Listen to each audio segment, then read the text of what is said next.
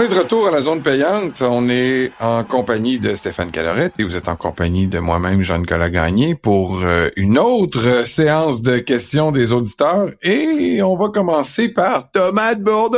Ouais, super, Thomas. Comment ça va? Un de tes chouchous avec Robin, hein? Il nous rappelle que j'ai oui, Thomas, j'aime bien, j'aime bien. On a une autre Française qui nous écrit hein, cette semaine, alors on va y arriver. Mais là, Thomas, cette semaine, nous dit euh, paradoxalement, est-ce que la blessure de Kirk Cousins a permis aux Vikings de s'améliorer en attaque? Hmm, d'après moi, tu ton opinion là-dessus. En trouvant un Joshua Dobbs qui est un bon passeur et qui est, lui, par contre, capable de quitter la pochette pour prolonger la séquence et même d'aller chercher des touches à la course. Mettons que je paraphrase un peu Thomas. Disons que Kirk est un excellent passeur, à mon avis, mais j'avoue que Joshua Dobbs y amène d'autres facettes. Est-ce que l'attaque des Vikings est plus un fit pour un corps mobile ou pour un pocket passer? Ben, euh, Cousins dans ma tête jouait tellement du bon football que c'est difficile quand même de dire ah euh, l'attaque est mieux avec Dobbs maintenant. On oublie tout ce qui s'est passé pendant 8-9 semaines puis maintenant c'est pas mal mieux. je pense que ce serait une vision un peu optimiste des choses. Sans parler de grande amélioration, c'est sûr qu'il amène une autre dimension. Là. la course, c'était pas pantoute la tasse de thé de, Cousins. Puis les Vikings ont adapté un peu leur concept offensif à ça. Il y a quand même des, courses, euh, des run design qu'on appelle pour le, corps arrière qui, qui, part puis qui peut s'élancer. Donc ça, c'est bien. Ça amène un facteur imprévisible qu'il n'y avait peut-être pas avec Cousins, mais il reste que Cousins il avait tellement de grande expérience, une connaissance approfondie du, système de jeu. Il jouait son meilleur football en carrière. Je, je veux bien, Dobbs, c'est une belle histoire, c'est le fun. Il peut avoir un effet positif sur le reste de la saison des Vikings, mais si tu me donnais le choix demain matin, je retournerais à Cousins quand même. OK. Euh... Bon, je cherchais mon sifflet, excusez-moi. Tu l'as cherché longtemps, il, était loin. Ouais, je sais. C'était pas loin dans mes poches. OK, j'ai deux questions pour vous, les gars. C'est Fabrice qui nous écrit. Quelle est l'équipe de la NFL avec le plus grand nombre de joueurs provenant d'une même université? Je sais pas si tu as fait ta recherche. Et si on faisait des équipes pour chacun des 50 États américains, quelle serait la meilleure? c'est drôle ça, c'est deux bonnes questions. J'avais un feeling personnel pour les deux, je me suis pas planté. C'est ça qui est le fun, ça me rassure. Moi, instinctivement, je me suis dit les Eagles avec Georgia. C'est pas mal le match là où il y a le, plus de joueurs qui proviennent d'une même université. Ah oui, Eagles avec Georgia University. Oui, ben, depuis deux ans, depuis deux ans, ils repêchent juste des gars de Georgia, que ce soit Jordan Davis, Jalen Carter, Kylie Ringo, euh, Nolan Smith. Il y en a eu plusieurs de Georgia. Puis effectivement, euh, dans les rosters de la NFL, on voit que les Eagles ont six joueurs de Georgia. C'est un sommet dans la ligue, mais il y a d'autres équipes qui égalent ça. Euh, puis je voulais le mentionner aussi parce que ça, je le savais pas par contre. Mais euh, les Saints ont six gars d'Ohio State, notamment l'excellent receveur Chris Olave. Puis les Lions ont six joueurs d'Alabama. Euh, puis ça, ben, on l'a vu au dernier repêchage, là, entre autres, euh, deux excellents choix, Jameer Gibbs, le porteur de ballon, puis euh, Brian Branch, un excellent maraudeur recru. Puis pour ce qui est de la deuxième question, ben là, ça me semblait évident. C'est le Texas qui produit le plus de joueurs dans la NFL. si tu faisais une équipe là avec chacun des États, comme notre ami nous demande, ça serait très dur d'aller battre le Texas. Puis j'ai regardé là, parce que j'ai juste dit des fois que c'est une perception puis que je me trompe, mais non. À la semaine 1 cette année dans la NFL, il y avait 187 joueurs originaires du Texas. Euh, ça fait du monde à la messe. Je veux remercier Robert pour sa prochaine question parce que c'est vrai qu'on a pris l'habitude de le faire, mais des fois on l'oublie. Mais là, il aimerait avoir un petit bulletin des Québécois de mi-saison dans la NFL.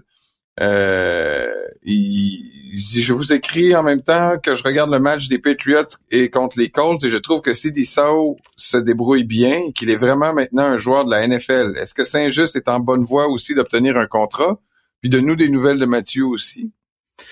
Ouais, euh, puis en plus, Robert a pris la peine de nous remercier puis de dire qu'il avait voté pour nous au Canadian Podcast Awards. Oui, on a hâte de savoir si on, est récipiendaire. Il y en a une couple qui nous ont dit ça cette semaine. Hein. Ça fait chaud au cœur, là, vraiment. moi, je tiens à le dire là, parce que euh, c'est le fun. On a hâte de voir. Euh, mais on va répondre à sa question quand même. Euh, Matthew, ça va bien avec les Falcons. Il a joué tous les snaps offensifs cette saison au poste de, de garde. Euh, il se débrouille très très bien. Il est du côté gauche. Euh, ce qu'on dit là-bas à Atlanta, parce que évidemment que je vois pas tous les matchs des Falcons, mais euh, ce qu'on dit, c'est qu'en protection de passe, il y a certains jeux que c'est plus difficile, qui se fait avoir un peu, mais on s'attend à ça d'une recrue, effectivement. Euh, en, jeu au sol, ça semble aller beaucoup mieux. Même chose pour Cédisso en Nouvelle-Angleterre. C'est une belle éclosion. On s'attendait pas pantoute à ça. Un choix de quatrième ronde qui part avec les Patriots. Bravo. Puis je le voyais effectivement contre les Colts. On n'hésite pas à courir de son côté. Là. Il est garde à droite. Depuis que les Pats l'ont inséré là, c'est vraiment un franc succès. Euh, fait que on espère que ça va continuer pour lui. C'est une belle trouvaille. Euh, il est partant, faut quand même le faire. Puis Benjamin Saint-Just, ben, il connaît une bonne saison. C'est certain qu'il va avoir un bon contrat l'année prochaine. Lui, c'est une année de contrat. Euh, ça a été juste plus difficile en fin de match contre les Seahawks la semaine passée. La dernière drive, il a été très sévère envers lui-même. Il a dit que c'est lui qui avait perdu le match. Euh, c'est à ce point-là. Il a écopé de deux punitions. Ah, c'est lui qui a donné aussi le toucher victorieux. Euh, ça arrive là, des moments comme ça, mais cette année, euh, PFF parle souvent de lui, Pro Football Focus. Euh, on dit entre autres que c'est le demi de coin dans la NFL. Ils ont une stat eux autres qui appelle forced incompletions, donc des passes incomplètes forcées. c'est sûr que c'est des stats un peu plus avancées, mais Benjamin Saint-Just domine tous les demi de coin là-dedans, donc ça se passe globalement très bien, sauf la séquence de la semaine passée. Mais moi, ce que je vois de Benjamin aussi, c'est qu'il est toujours contre le, le, le, le, receveur numéro un de l'autre équipe. Là. C'est pas évident. Là, sais, écoute, euh, il, a, été la semaine passée, c'était DK Metcalf. Puis effectivement, c'est une bonne, un bon point. Il est souvent opposé au meilleur receveur adverse. Il y a eu des gros jeux en fin de match. Tu sais, il s'est planté, euh, il s'est tapé ses doigts avec sa fin de match difficile. Il y a eu plusieurs il autres matchs match en prolongation il y a un mois. Là. Ah, oui. Et eh oui, c'est ça. Tu sais, fait qu'il il fait le travail de manière générale. Ça va très, très bien dans son cas. Jonathan, félicitations pour votre nomination. Un autre qui nous félicite, merci. J'espère qu'on va gagner parce que là, on n'arrête pas de se vanter qu'on est en nomination, mais si on perd, on va avoir l'air épais. Là. Oh, on dira rien, on dira rien. Non, c'est pas vrai. on va les lutter, parfait. Euh, je suis en train d'écouter le Red Zone et je viens de voir que Houston s'est fait refuser un toucher pour un illegal touch. Qu'est-ce que cette pénalité? Je la vois très rarement. Merci en passant. Quel match de Dobbs. Bon, Jonathan qui essaie d'aller chercher un peu de ton, euh, ton attention. C'est, c'est ce qu'il faut, c'est normal, Dobbs. Euh, c'est une histoire sensationnelle. Euh, la pénalité pour illegal touch, euh, c'est vrai qu'on n'en voit pas souvent parce que c'est pas des situations qui se produisent souvent. Là, à moins que je me trompe de pénalité, mais moi, ce que je me rappelle d'avoir vu, c'est Robert Woods qui, euh, qui attrape une pause pour les Texans après avoir mis le pied en dehors. C'est tout juste le pied en dehors des lignes. Euh, tu peux pas attraper le ballon après ça. C'est une séquence qui est interdite parce que sinon, écoute, les receveurs pourraient se gâter à faire des tracés qui s'en vont sur le banc puis revenir en dedans puis euh, that's tu peux pas trop jouer à ça. Euh, mais c'était serré comme séquence. Le Woods, euh, ça a pris la reprise vidéo. On voit pas clairement le pied en dehors, mais les officiels en ont décidé ainsi. Mais bref, illegal touch, c'est que tu peux pas toucher légalement au ballon après avoir mis le pied à l'extérieur des lignes. C'est à, moins que tu aies été forcé. Ouais, ben tu sais, euh, ben non, mais ça c'est sur un pun souvent qu'on voit ça là, sur ah oui, un, je pensais que pun coverage. mais si, si, un receveur de passe est poussé à l'extérieur, il peut plus rétablir sa position en terrain? C'est une bonne question, ça serait à vérifier. ça, je, l'ai pas, mais euh, bon point. Alain, notre ami de Revenge of the Birds. Est-ce que euh, vous pouvez m'aider à comprendre ce qui se passe à Washington? Il n'y a pas si longtemps, les Commanders avaient l'une des très bonnes défensives de la Ligue, mais maintenant, ils échangent leurs deux meilleurs joueurs défensifs. Est-ce que les Commanders ont abandonné sur la saison actuelle? Commencer d'une période de reconstruction? Quel est le plan à Washington? Est-ce que c'est la fin de euh, Riviera à Washington? Ouais. Ben, pas une bien bonne étape pour, pas une bien bonne époque pour être euh, partisan des, des Commanders. Il y, a, il y a, beaucoup de, de questions dans celle-là, mais on va essayer de, de, d'y aller rondement. Là. C'est vrai qu'il y avait une ligne défensive extraordinaire en 2020. Là. Euh, je pense que les blessures ont changé les plans. Tu sais, Chase Young, ça a été deux ans là, euh, à peu près à l'écart, une blessure au genou, il tardait vraiment à guérir. Est-ce que les Commanders se sont inquiétés de son développement par rapport à ça? Est-ce qu'il va revenir 100% en santé? Je pense que ça a peut-être motivé la, la décision de l'échanger. Ça, puis on a donné énormément d'argent aux deux plaqueurs, Jonathan Allen puis Darren Payne. À un moment donné, tu peux pas payer toute ta ligne défensive euh, des, des, des contrats faramineux. Euh, maintenant, là, est-ce que les Commanders ont abandonné sur la saison actuelle? Oui puis non. Là, je pense que tu te débarrasses de deux joueurs importants comme ça. C'est sûr que ça n'envoie pas un très bon signal, mais on voit qu'ils sont encore compétitifs. C'est sûr qu'il y a un nouveau propriétaire en place. Il vient d'arriver. Il va vouloir laisser son empreinte sur l'équipe. Euh, là, il va être excité au repêchage. Il va vouloir plus de choix. C'est le cas là, pour une rare fois avec les Commanders. Euh, puis la grande question là, avec eux autres, on, on, parle, est-ce qu'ils vont amorcer une grande reconstruction? Je pense pas. Peut-être à certaines positions, mais la grande question, c'est Sam Howell. Tu sais, à date, je trouve qu'il joue euh, il est plutôt bon, il est bien. Pas bon, là, lui. Hein? Ben, il, il, est quand même très bon. Son gros défaut, j'en parle souvent, il prend beaucoup trop de sacs. Est-ce qu'il peut améliorer sa présence dans la pochette protectrice? C'est ça la grande question dans son cas, parce que Écoute, c'est lui qui a le plus de verges cette année dans toute la NFL. Si je t'avais dit avant saison, le meneur après 10 semaines pour les verges accumulées va être Sam Howell, tu m'aurais traité de fou. Là. Fait qu'il y a un potentiel là. statistiques quand même qui peuvent être, qui peuvent ben, être trompeuses. Ça peut être trompeuse parce que tu tires de l'arrière, tu accumules des verges, tout ça. Là, mais tu sais, il y, a, il y, a, beaucoup de beaux jeux. Si tu regardes les Commanders, Sam Howell a beaucoup de, de passes dans des tight windows, des fenêtres très, très, très serrées. Il y a un bon placement de balle, mais il va falloir vraiment qu'il améliore là, le côté euh, protection de lui-même. C'est pas toujours sa ligne qui donne des sacs. Donné, ça, ça vient de lui aussi. Donc, s'ils sont capables de le développer adéquatement, euh, ça peut être une reconstruction qui est très courte. Mais s'il faut que tu ailles rechercher un corps arrière, que tu recommences à zéro, que là, tu te dis, bon, on va améliorer d'autres positions autour de lui, ben, ça peut être une reconstruction un peu plus longue. Ça reste à voir. Lauriane, en direct de la France, mais je sais pas où. Lauriane, d'où tu viens? Ce serait bien qu'on le sache là, pour qu'on puisse euh, faire un peu mon personnage de français, là, puis parler d'où tu viens. Donc, j'aimerais que tu nous dises euh, quelle est ta ville d'origine, puis qu'est-ce que tu fais dans la vie, peut-être même. Tu vas, tu vas nous faire l'accent des régions en plus, euh, mon Jean-Nic? oui, exactement. J'espère qu'elle vient du sud, hein, parce que le sud, là, les Gascons, hein, c'est bon. Bon. Que pensez-vous de Bryce Young? Une mauvaise pioche à la draft? Alors, est-ce que c'est une mauvaise pioche à la draft? Ou euh, est-ce que c'est un QB qui est performant mais mal entouré? Comment expliquer la différence de performance entre sa période universitaire et son début de carrière de la NFL? Ben, moi, je, je, vais m'attacher à sa question. Est-ce que les Panthers, en repêchant Bryce Young, ils ont oublié de l'entourer? Ouais, c'est en plein ça qu'il faut voir. Là. Euh, il n'y a, pas de receveur. Tu sais, Adam Thielen, c'est son receveur numéro un. Moi, je dis depuis le début de la saison que ça suffit pas, c'est clair. Euh, on a dû laisser aller DJ Moore dans la transaction pour aller chercher le premier choix. Là. Fait que euh, tu sais, ben, toi, je sais que tu l'aimes pas. J'ai hâte de le voir là, à Chicago s'il y a un vrai corps arrière à un moment donné. Il, semblait, au moment où Justin Fields s'est blessé, il semblait prendre son envol. Tu regarderas ses stats.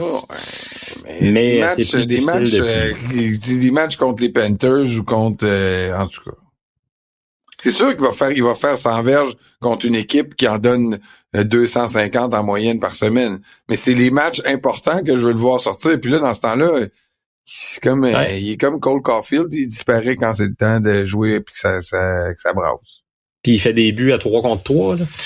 Euh, DJ Moore, euh, c'est pas pour finir là-dessus parce qu'on est même plus dans la question, mais c'est pas Justin Jefferson, c'est pas AJ Brown, c'est pas un receveur ultra dominant, mais c'est un bon receveur d'après moi. Oui, oui, mais bon, oui, on s'entend. Euh, tu regardes, faut pas paniquer avec Bryce Young non plus. Là, là CJ Stroud fait tellement de bonnes choses que toutes les autres sont pourries. Là. Faut faire attention. Rappelle-toi que Trevor Lawrence avait eu une saison recrue très difficile. Puis ça, ça fait pas 50 ans, ça fait deux ans. 12 touchés, 17 interceptions. On se posait bien des questions. Même la première moitié de saison de sa deuxième année, c'était so-so pas mal. On se posait encore des questions. Puis tout à coup, l'éclosion, euh, il a vu la lumière ou je sais pas quoi, là, il a vu euh, Dieu. Puis c'est devenu un corps arrière très menaçant. Ouais, ça, ça, aide plutôt que Urban Meyer dans la NFL. Euh, quand Doug Pederson fait gagner le Super Bowl à Nick Foles, d'après moi, c'est un, un QB guru. Là. Ouais, tu peux l'écouter. Il y a peut-être de bons conseils. Fait que c'est ça. Faut juste rester calme. Ça veut pas dire parce que c'est plate de le voir en contradiction avec, en opposition avec CJ Stroud. Euh, mais c'est pas toujours ça, là, des, des saisons recrues à la CJ Stroud. OK, il faut enchaîner. Samuel qui nous pose la question, pensez-vous que les Pats veulent garder Belichick pour ne pas qu'il brise le record de nombre de victoires pour un coach dans une autre équipe? Non, non, non, non. Ça, ça se peut pas une équipe qui accepterait de sombrer avec son coach juste pour pas qu'il aille bien paraître ailleurs. Euh, non, non, ça c'est impossible. Puis tu sais, il faut se dire une chose. De toute façon, si Bill Belichick bat le record, euh, s'il y a une chance de le battre ailleurs, là on est dans l'hypothétique, il restera toujours en fin de carrière quand il va avoir son buste au Wall of Fame qui va être identifié aux Patriots. Le fait que peu importe s'il s'en va battre le record avec les Chargers, avec les Falcons, avec les Titans du Tennessee, ça va être un Patriot de toute façon. Euh, Michel et Mathieu nous posent la question un peu sur les Bills. Quoi penser des insuccès des Bills? Est-ce que euh, c'est Allen qui est brisé? Est-ce que c'est le coach qui doit payer pour les insuccès? On en a parlé un ben, peu tantôt, mais c'est quoi ton opinion là encore sur les Bills puis sur le coaching et Josh Allen? Je pense pas qu'Allen est brisé parce que moi brisé, je vois ça comme un terme là, il y a plus rien à faire avec lui. Là. Pour moi, brisé, c'est Mac Jones. Josh Allen est clairement pas rendu à ce niveau-là. C'est sûr qu'il doit réduire les revirements, mais encore là, il y a quelques revirements qui sont de la faute aussi de ses receveurs. Tout le monde est un peu négligent avec le ballon à Buffalo en ce moment. Euh, est-ce que le coach, Sean McDermott, je te disais moi tantôt, est-ce qu'il mérite de payer à un moment donné? Est-ce qu'on a fait le tour avec lui? Peut-être. C'est pas impossible. Mais chose certaine, pour moi, une équipe qui est encore, malgré les insuccès récents, qui est aspirante, euh, pour la saison en cours, qui veut encore se battre pour une place en série, puis peut-être plus après, je vois pas l'avantage que tu gagnerais là, aujourd'hui, maintenant, à dire ben Josh McDermott, c'est fini, euh, on, passe à autre chose. Euh, je pense qu'il faut aller au bout avec lui, là, au moins au bout de la saison. Mais les Bills, c'est pas impossible qu'ils se replacent. Il y avait eu une espèce de, de, passage à vide comme ça en 2021. Je regardais plus tôt il était une séquence dans la mi-saison où il était 2 et 4, exactement comme en ce moment. Euh, il allait chercher une vingtaine de points par match, exactement comme en ce moment. Puis il était devenu red hot en série. Euh, Josh Allen n'était pas arrêtable. Donc, faut, faut peut-être ah pas on désespérer. que la mi-saison, c'est pas le temps de piquer. Il faut que tu piques à un moment donné. La saison, c'est drôle, je le répète, mais on dirait que le 17e match, dans ma tête, il a vraiment allongé la saison assez pour maintenant dire qu'une saison d'NFL, tu peux, tu peux vivre des, des périodes un peu des passages à vide, alors que les, le meilleur moment pour piquer, c'est vers la fin de la saison. Et un, passage à vide quand tu es encore une fiche de 500 mi-saison, c'est quand même pas si pire. Jérôme nous pose la question. Je vois beaucoup de similitudes dans le parcours de Gino Smith et Joshua Dobbs pour arriver à faire leur place et avoir la confiance d'une équipe. Les Vikings auront-ils une décision à prendre? Le même contrat à Dobbs, 75 millions sur trois ans? Il va vraiment qu'ils connaissent une bonne fin de saison pour faire ça. Ou re-signer Cousins à 36 ans. Euh, là, il faut que tu regardes un peu dans ta boule de cristal. C'est dur de prévoir là, parce que là, Dobbs a deux matchs de jouer. Puis je vais joindre ça à la question de, de Mathieu Labbé, parce que lui aussi il parle un peu de Dobbs, là, si tu me permets. Il dit Salut les boys, pensez-vous que Josh Dobbs pourrait faire un genre de Case Keenum 2.0? Puis j'ai adoré cette question-là parce que Keenum, rappelle-toi, là, c'était en 2017. il avait sauvé la, saison des Vikings. Là, le corps arrière, Sam Bradford s'était blessé. Puis là, on se disait, whoop, là, la saison vient de prendre le bord. Puis Keenum est arrivé de nulle part. Puis ça avait été une ride fantastique jusqu'en finale de conférence. Fait que c'est, drôle. Puis ça, ça, peut être un scénario similaire, on sait jamais. Euh, mais pour ce qui est de dire euh, est-ce qu'on devrait lui donner un gros contrat, il reste encore pas mal de football à jouer, il reste des croûtes à manger tu peux pas tout de suite songer à ça. Là, c'est le fun, c'est cute ton histoire, mais écoute, il faut laisser du temps au temps. Si j'avais à me prononcer aujourd'hui, si tu me disais là, go, prononce-toi pareil. Moi, pour moi, la situation idéale, ça reste de ramener Cousins un an ou deux, un contrat court, puis de penser au futur, de repêcher un, un corps arrière au draft très rapidement. Bruno nous demande entre TJ Watt et Miles Garrett, lequel prenez-vous sur votre équipe en premier? Oh boy, hey, ça c'est une grosse question. Moi je prends Miles, il est trop gros. Honnêtement là, tu sais TJ là, il est vraiment vite, il est intelligent, il est hmm. quick, il est, il est tout là. Tu sais, c'est deux excellents joueurs, mais Miles Garrett c'est comme un extraterrestre. Faut que tu le prennes. Moi, euh, la production en termes de sacs, les stats principales, c'est à peu près similaire, mais euh, Miles Garrett est plus constant. Il va t'amener plus de pression généralement qu'un TJ Watt. TJ Watt, là où. TJ Watt, on dirait qu'il peut te gagner une game à lui tout seul. Ben, c'est exactement là que je m'en allais. Il y a le gros jeu, sur un quatrième jeu, au quatrième quart, tu sais, le jeu impossible, là, qui, il sac le corps arrière, il récupère lui-même le ballon, puis il le ramène sur 35 ouais, pour ça, toucher, là. Ça, c'est TJ Watt. Miles Garrett est peut-être moins là-dedans, mais les bons jeux au bon moment, de manière très constante, meilleur contre le jeu au sol aussi, je pense. Un joueur un peu plus complet, peut-être moins flashy là, dans le, résumé du match que tu vas aller voir après coup. Euh, mais je pense aussi que j'irai pour Garrett. Que feriez-vous, Steve nous pose la question, à la place des Jets avec le poste de QB? On en a parlé à notre podcast, on le sait qui est poche Zach Wilson, on dirait qu'on est le seul à le savoir, mais non, il garde pareil. Là, tu vois, Joshua Dobbs, ça les fait mentir, là. Il s'arrêtait quoi d'aller chercher Joshua Dobbs? Euh, c'est facile à dire, je sais bien. Ouais. est-ce qu'ils ont jeté la serviette et ils vont repêcher un QB avec leur premier choix euh, l'année prochaine ou ils vont attendre le retour de Rodgers et travailler avec lui l'an prochain?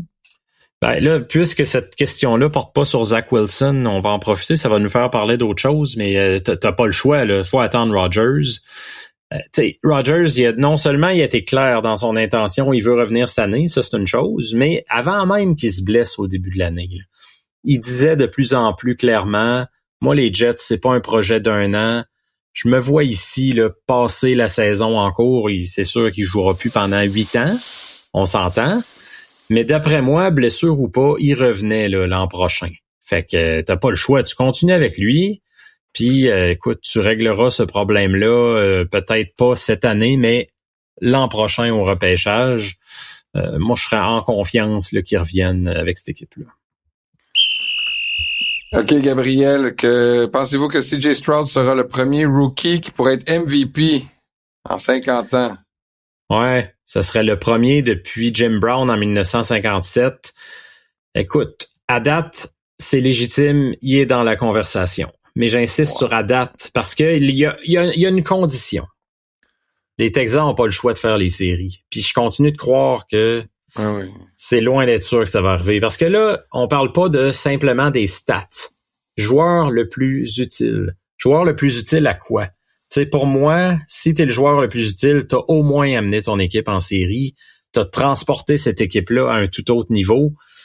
Si les Texans font pas les séries, à part s'il y a des stats vraiment là astronomiques, clairement, clairement au-dessus des autres qui sont en série, euh, je vois pas comment on peut le considérer. Là. Pour toutes ces raisons-là, je suis pas prêt à dire que c'est fait. Mais en ce moment, là, aujourd'hui, oui, il est dans la conversation. Enregistrez-moi, là, CJ Stroud, il va décevoir d'ici la fin de la saison. Je pense que c'est les meilleurs moments de sa saison qu'il connaît en ce moment. Le mur des recrues. Moi, moi, je pense ça. En terminant, ben, avant la question Robin, là, oubliez pas, là, on vous laissera pas tomber, il va y avoir le moment Robin, mais avant le moment Robin, il y a le moment Roussovski, un autre auditeur euh, qui est euh, fidèle. fidèle aussi. Selon vous, quelle équipe a le meilleur avenir? Jeunes joueurs prometteurs et beaucoup de draft picks, etc. Et quelle est l'équipe qui a l'avenir le plus sombre? Euh, en termes d'avenir, ben les, les Texans cette année, excellent draft, non seulement Stroud, mais euh, j'en parlais tantôt, euh, Will Anderson, il y a un partant sa ligne à l'attaque aussi. ils ont des jeunes, tu sais, je pense à un Jalen Petrie dans la, la tertiaire, c'est un jeune de deuxième année qui performe bien. Les Lions, même affaire, là, beaucoup de bons jeunes, un excellent repêchage cette année, tu sais, as eu Sam Laporta, entre autres, Jameer Gibbs. Euh, il y a plusieurs bons jeunes des dernières années qui se sont développés là à Détroit. Euh, je pense que c'est pas mal deux équipes qu'on peut nommer comme ça. Euh, les Jags, si Trevor Lawrence fait le, pas en avant qu'il a fait l'an passé, s'il continue dans cette lancée-là, ça c'est sûr. je regardais, tu sais, les, les cards en ce moment, c'est vraiment pas chic, mais il faut les surveiller. Au prochain repêchage, deux choix de première ronde, un choix de deux et trois choix de troisième ronde. Fait que, hmm. si tu vises bien, là, c'est, plus facile à dire qu'à faire parce que tu as beau avoir plein de choix, des fois tu te gourres complètement, mais les cards pourraient être à surveiller. Puis pour ce qui est des avenirs un peu plus difficiles, euh, je, vois une bonne reconstruction à venir pour les box. Là, on a pelleté beaucoup par en avant dans les dernières années avec Tom Brady, avec beaucoup de vétérans, quand même très cher payés tôt ou tard, ça, ça va rattraper là, les box, je pense. Euh, fait que ce serait eux autres que j'identifierais. Ben. Tu reconnais ce son, évidemment. C'est le moment ben Robin. Robin, euh, qui nous a fait peur quand même. Il a envoyé une question à la dernière minute. Alors Robin, s'il te plaît, euh, essaye de pas jouer avec nos nerfs. Déjà que tu nous connais, en tout cas moi, tu sais que je suis un peu euh, émotif par moment là. Puis ben si euh, j'avais si j'avais su que tu n'aurais pas eu le temps de nous faire nous transmettre ta question, là, je suis pas sûr que j'aurais été en mesure d'animer ce soir. Donc, euh, s'il te plaît, euh, plutôt les questions, c'est première chose. Et deuxième chose, ah, ben là, par exemple, ça me fait plaisir de savoir que Robin est un partisan de la CFL. Est-ce que tu t'en serais douté, toi, que Robin est un amoureux du, du football à trois essais? Est-ce qu'il a vraiment dit ça dans sa question? Qui a eu l'idée stupide de faire trois hmm. essais plutôt que quatre au football canadien? Depuis quand cette mauvaise idée et était-ce seulement pour faire différent de la NFL? C'est pas, tout à fait. C'était pas se différencier en, avec le nombre d'essais, mais je présume que c'est pas la raison. Ouais, mais tu sais, ça, ça, ça, montrait pas qu'il était un amoureux là, de la CFL quand même. Ah ben là, s'il pose une question sur la CFL, dans ma tête, là, dans mon esprit, c'est un amoureux de la hmm. CFL. Sinon, il. Mais, ou c'est un amoureux en devenir. Mais sa question m'a permis c'est un, personnellement. un ornithologue qui souhaite euh, peut-être les alouettes gagnent. un ornithologue? Hmm. Mais sa question, moi, m'a permis de découvrir de quoi? Pour vrai, là? Ah, Je suis content qu'il l'ait posé parce que euh, moi personnellement, là, je m'en suis jamais en train de dire que tu vas te coucher moins niaiseux grâce à Robin? Eh oui, eh oui, eh oui. C'est, c'est en plein ce que je te dis. Puis le, football à 4 moi, c'est toujours ce que j'ai préféré, le football américain. Euh, euh, mais, écoute, à la base, ce que j'ai lu en faisant mes recherches exhaustives, c'est que le football était à trois essais autant ici que chez euh, les États-Unis. Euh, puis à un moment donné, ben c'est la NFL et le football en général aux États-Unis qui ont dit ah on va faire changer ça, on va passer à quatre essais. Ça ils ont décidé ça en 1912, euh, mon ami. pendant ce temps-là, ben, le Canada a dit nous autres ça va bien, on va rester à trois essais. Donc c'est pas quelqu'un au Canada ou dans CFL qui a dit ah on va mettre ça à trois essais, nous autres on va changer ça. C'était déjà ça, puis c'est la NFL qui a changé. Mais bref, euh, c'est pas impossible que ça change dans l'avenir parce que euh, je sais que ça s'était discuté même jusqu'aux assises de la Ligue canadienne l'an passé. Il y avait deux clubs, je pense c'est Toronto et Calgary, qui avaient même voté pour faire passer à quatre essais. Euh, c'était pas allé très très loin. Là, les autres clubs étaient pas en faveur, mais quand il y a des discussions, tu sais jamais ce que ça peut amener dans l'avenir. Donc bref, euh, cette règle que Robin trouve stupide, ben ça pourrait éventuellement changer. Vous pouvez nous envoyer vos questions, nous interpellant sur les réseaux sociaux, sur Twitter ou sur Facebook. D'ailleurs, vous pouvez joindre notre notre groupe Facebook Nos précieux conseils de fantasy football sur Facebook. Nos précieux conseils de fantasy football, c'est facile. Vous y allez, vous nous demandez de vous ajouter à notre groupe privé et on peut avoir des discussions sur des joueurs ou sur d'autres choses. Euh, on poste aussi à chaque semaine euh, la, pour vos questions pour euh, avant qu'on enregistre ce podcast. Donc, vous pouvez nous poser vos questions par ce groupe-là. Et vous pouvez aussi nous envoyer un courriel à l'adresse suivante. La zone payante à commercial québécoismedia.com. Restez là après la pause, c'est le bar.